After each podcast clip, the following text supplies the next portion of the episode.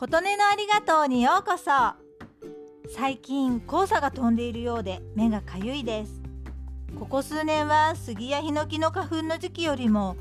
この黄砂の方に反応が強く出ていて少し辛いです。なるべく薬に頼りたくない派の私ですので少しでも症状を和らげたいとネットでいろいろ調べていました。なんだか喉元すぎれば暑さ忘れるの言葉通りこの辛さがなくなると忘れて過ごしていて毎年この時期になるとアレルギーに良いお茶だの食べ物だのを調べているような気がします。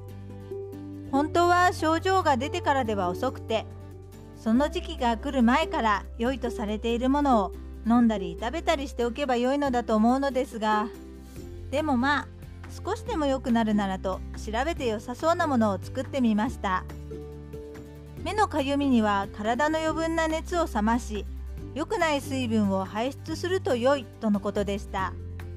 その効果が期待できる緑豆春雨あさりを使ってもやしとエリンギも加えてごま油で炒めて醤油で味付けしてみました。春雨はいつもは国産春雨を買いますが調べた記事に緑豆春雨と書かれていたのでとても久しぶりに中国産のものを買いました。国産のものはバレー書前後で作られているものしか見かけたことがないのですが緑豆春雨は国産ではないんでしょうかね。緑豆春雨と効能は違うかもしれないのでここは生地通りの緑豆春雨を買いました。ハトムギも余分な水分を除く効果があるとのことでしたのでご飯を炊く時に入れました。目のかゆみには菜の花も良いとのことでしたがスーパーになかったので諦めました。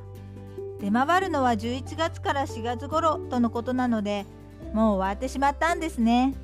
残念です。他にもお茶なら紅風紀茶や天茶菊花茶も良いらしくて